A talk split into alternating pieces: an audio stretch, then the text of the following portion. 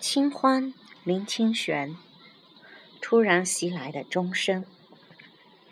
月无心以水，水无念写月，一休。唐朝有一位才华洋溢的年轻人，就像当时所有才华洋溢的青年一样，跑到京城去考试。他不只有才华，也很用功，自信会考上很好的名次。放榜那一天，榜单贴在高高的墙上。他从第一个字读到最后一个字，梦想破灭了。榜单上没有他的名字，他悲伤痛苦，生命一片黑夜，仿佛到了尽头。他租了一条小船，放舟而下，船一路飘行到苏州城外。城里城外一片黑暗。月亮快要落入江心，乌鸦在远方的林里啼叫，寒冷的霜雾弥漫在整个天空。江边有几棵留着残叶的枫树，映着渔船微弱的灯火，在愁苦的心情中快要睡去了。突然，一阵低沉的钟声。从遥远的寒山寺穿过树林，流过水面，一声一声地打在客船上，打在年轻的诗人心上。他铺开纸笔，在黑暗的船舱中写下二十八个字：“月落乌啼霜满天，江枫渔火对愁眠。”姑苏城外寒山寺，夜半钟声到客船。这个考试落榜的青年名字叫张继，他在最愁苦的心情下，写下被美丽的钟声敲击的忧伤心情。一千两百年后，没有人记得那一年榜单上的任何一个名字。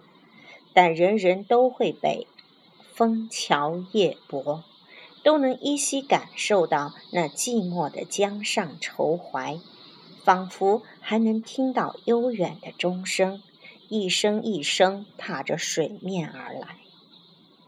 呀，这个世界不管有多么忧愁，人的心如果安静下来，就能听见美丽的钟声。钟声不是为过去而敲的，钟声也不是为了未来，钟声不是为特别的人敲的，钟声也不管人的忧愁或欢心。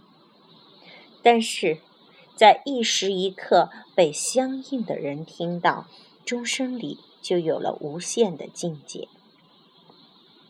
张继被突然的钟声敲打，写下一首名诗。千年以来，枫桥、寒山寺、寒山寺的钟声成了天下闻名的古迹，引来无数朝圣的人。每个人都期待被突然袭来的钟声敲打。钟声是短暂的，敲打却是长远的。云盖之本长诗有诗：“一年春尽又一春。”野草山花几度新，天晓不应钟鼓动，月明非为夜行人。自然的发展是这样的：天亮了，并不是因为敲击打鼓的缘故；月亮如此光明，不是为了照夜行人的路而存在。反过来说，在天刚亮的时候，听见钟鼓而清醒的人。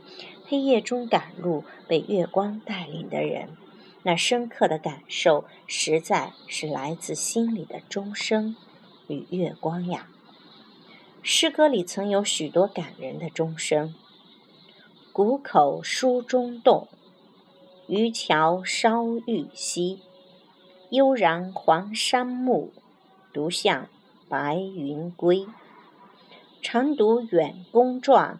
永怀城外宗，东临金舍近，日暮但闻钟。清中杨虚谷，彻月生重峦，苍苍竹林寺，杳杳钟声晚。鸣钟惊岩鹤，焚香满空虚。我多么愿意在听闻到钟声的时候，像禅师与诗人一样，有一些感怀，一些境界。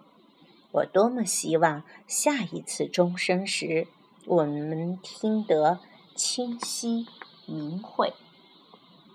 石门辞照禅师说：“天地与我同根，万物与我一体。”诸上座。维那打钟还觉心痛也无，若不觉得痛，与古人相违。若觉痛，为什么含笑上来？只需仔细。尝试说法之前才打过钟，于是他这样问：刚刚维纳打钟的时候，你们有没有觉得心痛？如果不感觉痛，就违背了古人“天地与我同根，万物与我为一体”的教化。如果感觉到痛，你们怎么还能微笑上来听法呢？